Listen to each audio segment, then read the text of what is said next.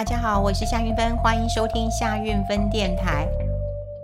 那今天跟大家聊一聊哦，就是你有没有在疫情当中一些小奢侈呢？好，呃，在我看到这个报道，其实是嗯天下的一个报道哈，也就是他讲日本在呃深陷疫情的时候呢，呃很多的餐饮业哈都很低迷，但是也有异军突起的。好，那他们异军突起的是这个面包业。呃，它是吐司，好，就吐司，而且一天哦、就可以卖几万个，哈，那他还帮企业调整了这个嗯体质，然后百货公司啊，什么高岛屋百货公司啊，摩斯汉堡都抢着要卖哈，那他抓住了一个点，就是哎，我困在家里，我至少要吃一点好东西来犒赏自己吧。所以，呃，大家宅在家里面，我也看我的朋友脸书啊，每一个人都在 po，呃，他做菜，包括我啦，哈，我也 po 我自己做菜，我也 po 我儿子做菜，哈，我最喜欢 po 我儿子做菜了，因为啊、非常非常的有趣啊，就是嗯，他做菜，嗯，真的很好玩，因为我们要呃从前端呢、一直做到后端的收拾。可是这位大厨呢，不管前端哦，前端我有我这个小厨帮他呃洗好、切好、弄好，然后他就开始很潇洒的呃丢啊、煎啊，然后来这个撒盐巴的，那看起来很开心。尤其有时候我会想要录个影，然后给我妈妈看，她也觉得哦，好开心啊，这孙子真的太可爱了哈。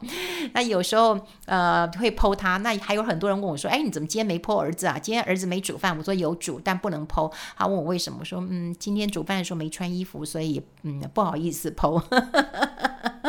因为有时候天气很热哈，那呃在厨房呃煮饭真的是很辛苦的一件事情啦哈。那他当然可以啊不穿衣服啊，男生嘛哈，就就穿个内裤到处跑的。可是这总不能把它抛上去啊，这可能还会怨我的。好呃，在家里面当然很辛苦，每一个人都要自己呃煮饭。我看我有很多的朋友哇，都不断的变出新的菜色，然后也发掘自己的一个潜能了哈。包括我在内啊，我也觉得我的厨艺精进不少了哈。那在嗯日本呢，我觉得很有趣的，就是说到底是一个什么样的商机？那么他们把它定义成小奢侈的。宅商机，我觉得挺好的。为什么呢？如果你是开店做生意的话，我觉得你可以从这个方面去做一个呃思考了哈。好，这个呃，当然面包啊，这个是你每天都要吃到的，特别是吐司，好，你每天都要吃到的哈。可能呃有很多人的的早餐大概就是面包啊，像我的早餐也很很多都爱就是面包哈。那后来因为怕胖，所以我有时候也会弄一些馒头啊，因为我的营养师告诉我说馒头啊比较没有。那么多的油，没有那么多的糖分，哈，所以他也建议我说，呃，可以馒头，而且馒头你不能吃整个啊，你大概只能吃个四分之一片，因为我的是那种山东大馒头，你只能吃四分之一片，但你可以吃两个荷包蛋，哈，两个荷包蛋这是 OK 的，然后牛奶，哈，然后有一些生菜，这个我也呃我很喜欢的早餐，但我其实我最爱的。好，我最爱的呃吐司我也很爱啦，吐司很爱，因为呃吐司涂上奶油再加上蛋，我也是很喜欢的。但我最爱最爱的是 croissant，我真的很喜欢吃 croissant，哇，真的很喜欢。虽然它很油，一层一层的，其实它越脆。啊、越酥就是它的油越多哈，它的奶油其实是非常非常多。嗯，我在国外的时候，我非常喜欢吃这样的早餐，特别我在法国的时候，哇，我真的是我到哪去我都要去买他们的 croissant，然后呃配一杯黑咖啡。那有一次我在啊、街头哈，在啊、街头，然后看到嗯，就是巴黎的女生，她呃也算是有年纪了，我想她也是一个中年妇女了哈，然后她呃。这吃的这 croissant，然后他就把 croissant 就是嗯摘到咖啡哈，就沾咖啡哦，沾的咖啡，然后它沾的很湿，它不是像我们这样浅浅的沾，沾的很湿，然后大口这样吃，哇，我觉得哇，其实。还蛮好看，不会觉得它很粗俗，也不会哈。但他吃这么大口，也出乎我意料之外，而且还沾这么多咖啡，嗯，也让我嗯嗯，真的这大出呃意料之外。但我到哪去，我真的好喜欢吃可颂啊，加一杯咖啡哈。我到哪去，然后可颂各种口味我都喜欢吃，嗯，原味的，什么都不加的，巧克力的，还有在呃我在巴黎吃那个。花神咖啡的那个嗯啊、玫瑰的 croissant，玫瑰，呜、你看光听就很浪漫哈、哦，玫瑰上面有玫瑰花瓣的，嗯，真的是又有玫瑰的香气，又浪漫又好吃，而且真的就是咬下去然后酥酥的那个瞬间啊，呃，有时候太贪心了啊，然后我就会想说，嗯。买两个，然后嗯，待会再吃哈。可是它如果有一些真的嗯没有做那么好的话，其实你再摆一下，那它可能就没有这么酥了哈，就没有这么酥了。我吃过很好吃，就是嗯很好吃的 croissant，它摆了一下之后，它还是很酥哈，那真的是超赞的。那买了 croissant，我就会。想要立刻吃，好，这是我 我喜欢的早餐。呃，我的早餐跟人家比较不一样哦。让大家我看到有很多人早餐可以吃一碗欧阿米刷，或者吃一碗啊巴鸡，或者是那个花枝羹哈，或者是吃一碗面哈，这个我都没有办法。呃，我早上没有吃素，我没有。呃，我就是没有吃素啦。但是如果说，呃，我早上起来的比较早，哎，我起来早也就是八九点啦，哈，因为那我起来的正常的话，应该就差差不多是九点啦。那如果说稍微睡晚一点的话，其实我大概都十点才会啊，起床的，因为，呃，我是。下午一点的工作，我大概十二点会到公司，所以我大概十一点半左右就会出门啊。所以这大概是我的生呃这个工作作息啊。所以我没有很早起来。可如果说我是八点多呃起床的话，算早哈，我就会吃一个早餐。那不然的话，我通常都是吃一个早午餐，就差不多在十一点左右。那么吃一个早午餐，呃，十一点如果过了十，我很奇怪，这好像是每个人的呃胃不太一样哈。就是如果过了十一点，那那呃就是呃吃一点这个咸的面或者是汤呃馄饨汤，这个我 OK。可是如果说八点，你你叫我要吃一碗麻鸡，我说我很喜欢吃麻鸡哈，我非常喜欢吃麻鸡。对，那就我就没有办法，我就没有办法，有一根麻筋我都我都不行的哈，就不行。那大概要差不多接近中午的时候，我才呃可以吃一点油。所以我只觉得早上有人可以吃油饭的。然后啊、那时候我去台南的时候，每一个人都跟我说：“哎，你早上起来要啊、呃、吃这个牛肉汤。”然后他们五点去排队，我说：“哦，五点我没有办法。”那后来，呃，就拖到十点、十一点啊，吃牛肉汤我可以，真的很美味。然后有时候也是拖到十点，我才有办法去吃咸粥啊，真的也很美味，真的很美味。不就是胃很奇怪了哈。那呃，面包真的，我觉得刚刚烤好的面包哦，真的就是把我们的五感六觉都都唤起了啊！真的，我自己在吃面包的时候，我都觉得我自己好像仙女哦。那当然，你闻到咖啡。你就会觉得你好像是一天 很幸福的一个开始。那呃，我要跟大家分享的就是说，呃，当然我们台湾目前也当然受到疫情的冲击跟影响，所以有很多的餐饮业当然也受到一些打击啊。那我举这个例子是在日本。日本的今年三月的时候，哦，他在那个呃日本的横滨的高岛屋百货公司的地下一楼，那么有一个食品的卖场，哈，就开了全日本最大规模的面包卖场。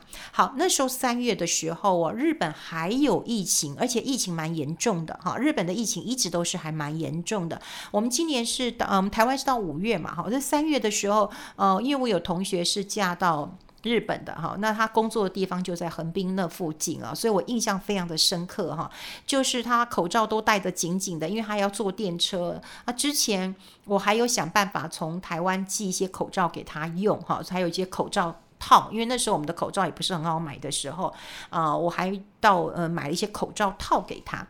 好，所以在呃这个三月的时候，当然日本的疫情还是很严重的，可是你知道吗？在日本竟然。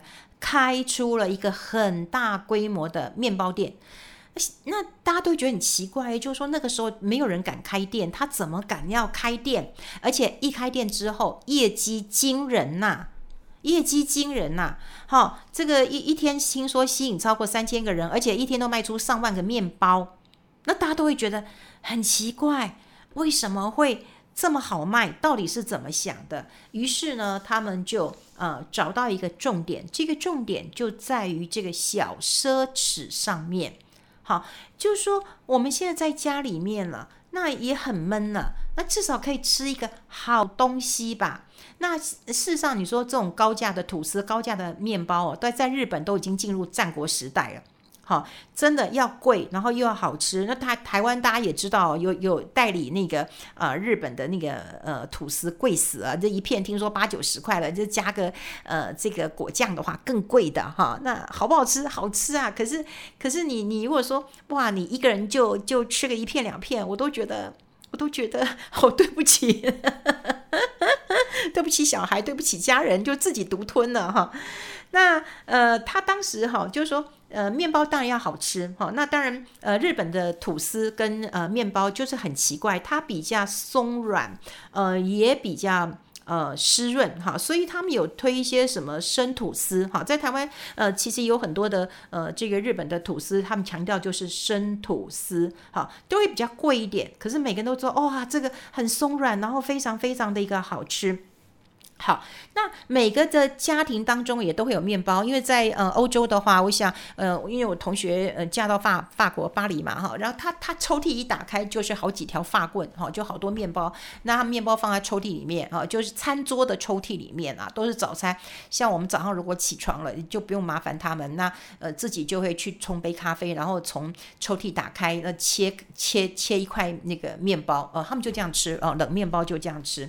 所以各个地方吃面面包不太一样，但日本面包真的好吃。好，日本很多台式面包其实也是有日本面包的一个影子。那呃，他们的面包好吃，但贵。好，但贵。那为什么又在兴起这一波的一个面包热潮，而且还在疫情当中就能够异军突起啊？也有几个关键点呢。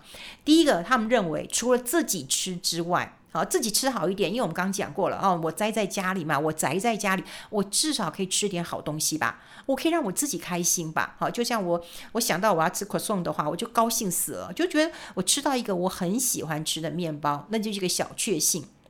好，说贵一点我觉得 OK，因为我没有吃很多嘛，哈，没有吃很多，所以除了自己吃之外，他们会认为说有延伸出去一个重点，在于让收礼的人。欣喜的消费，也就是说，哈，现在你看，我们都宅在家里，你说要跟家人，哦，跟家人都很难呢。我像我，我其其实以前啊，在之前啊，不是以前，之前在疫情爆发之前，因为我妈妈，嗯，对，她就是有摔下来，所以她有点受伤。然后我常常就回家看她。那后来呃疫情比较紧张的时候，他就跟我说：“哎，你不要回来了啊！那个新店也是有疫情哈，那你你就不要回来了。那你自己在外面要保重啊，就不用这样这样子跑了好。”我说：“哦，好好好。”那就隔不到一个礼拜，我妈又来凶我说：“哎，你千万不要跑哦！你现在比我危险哦！你现在还有去上班哦！你千万不要回来哈！”那个语气就。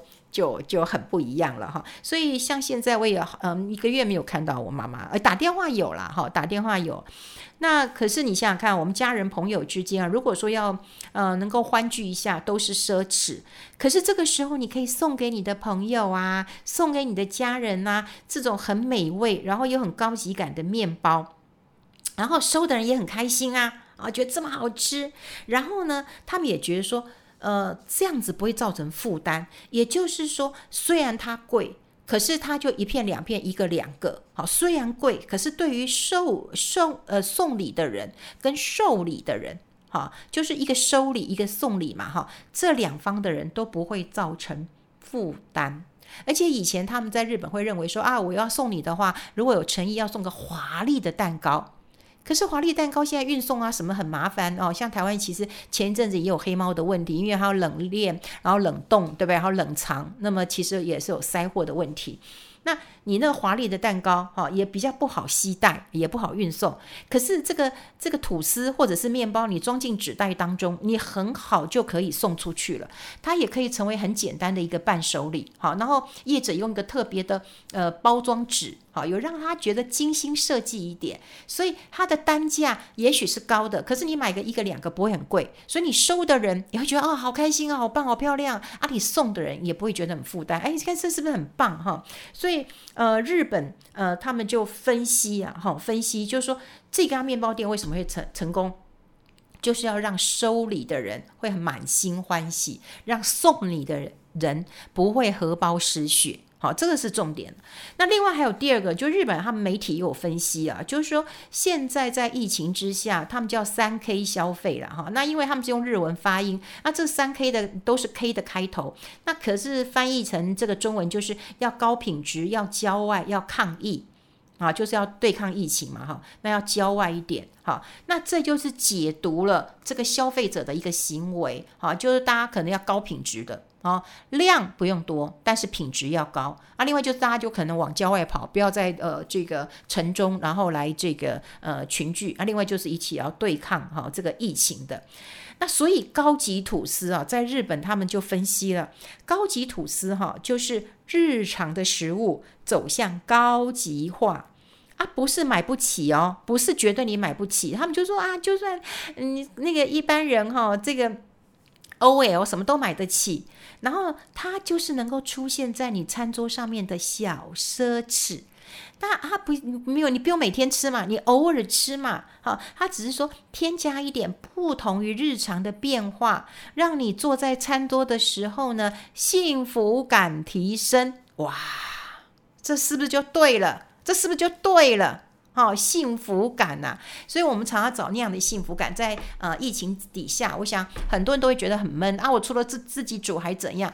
所以呃，我之前我在我的脸书上倡议一下，我就说你一个礼拜七天，那我也希望大家就是说你可以四五天啊、或三四天啊，你、在家里面自己煮哈，这是厨艺真的要精进，而且这个时候你也可以训练你的孩子，我觉得很好，因为人要有养活自己的能力哈，你要呃自己会呃料理。我常跟我的小孩讲，你要养活自己的能力，然后。后呢，你还有移动的能力，好，你要在城市之间能够去移动，那不是只有台湾。其实坦白讲，我连在台湾移动能力都很糟，因为我不太会看地图，所以我也训练我的小孩，就是说你城市之间要移动，以后你国与国之间也要移动，好，你要移动的能力，好，所以你要养活自己的能力，移动的能力，你要赚钱的能力。对不对？你要赚钱啊！之之后呢，你还有发光发热的能力。什么叫发光发热呢？我是希望你赚钱之后，你也可以用你的钱，嗯，去做一些嗯捐赠救济，这都 OK。那你也可以捐你自己的人，然后你可以去发热，你可以去发光。那么做一点对社会有意义的事情，对你人生有意义的事情。所以我现在其实呃，让我的小孩下厨，我一方面当然我觉得是好玩，然后给他一些鼓励。事实上，我觉得他煮的挺好的。哦，所以其实煮饭我觉得倒是呃蛮不错的，那这也是一种小确幸。所以呃一周你大概有三四天你可以在家里面自己煮，那另外的三四天，我觉得你可以针对你过去很喜欢的餐厅给他们一些支持，因为现在有一些外带外送，好，你就支持他们。我也是会跟我的爱店讲说，我们真的是呃会很支持你啊，希望你能够撑下去。对，那偶尔你就去给他外带一下，我觉得也很 OK，好，也就 OK。我曾经还有个餐厅，我跟他说，我可不可以把钱寄在你这边？反正以后我我来假度诶，他就说不好意思啊，不用啦哈，他们会努力撑撑看。所以我觉得，呃，如果你真的很喜欢的话，真的就是把日常的食物，然后有高级化。你说我们现在也没有出去聚餐，也没有花很多钱，那你可以外带一些食物回来，然后增加一点餐桌上的幸福感。我觉得这是 OK 的。那另外就是呃，日本他们发现刚刚讲有三个商机嘛，第一个商机就是说你收礼跟送礼。的人都不会太尴尬，因为你太贵重，你压力也很大。我今天收一个礼，然后你这么贵，那我就想我要怎么还？他不会，这吐司啊、面包不是很贵。那第二个，他们认为说日常生活要高级化，你偶尔的小车只会有幸福。那第三个，他就讲说为地方的爱店做应援消费。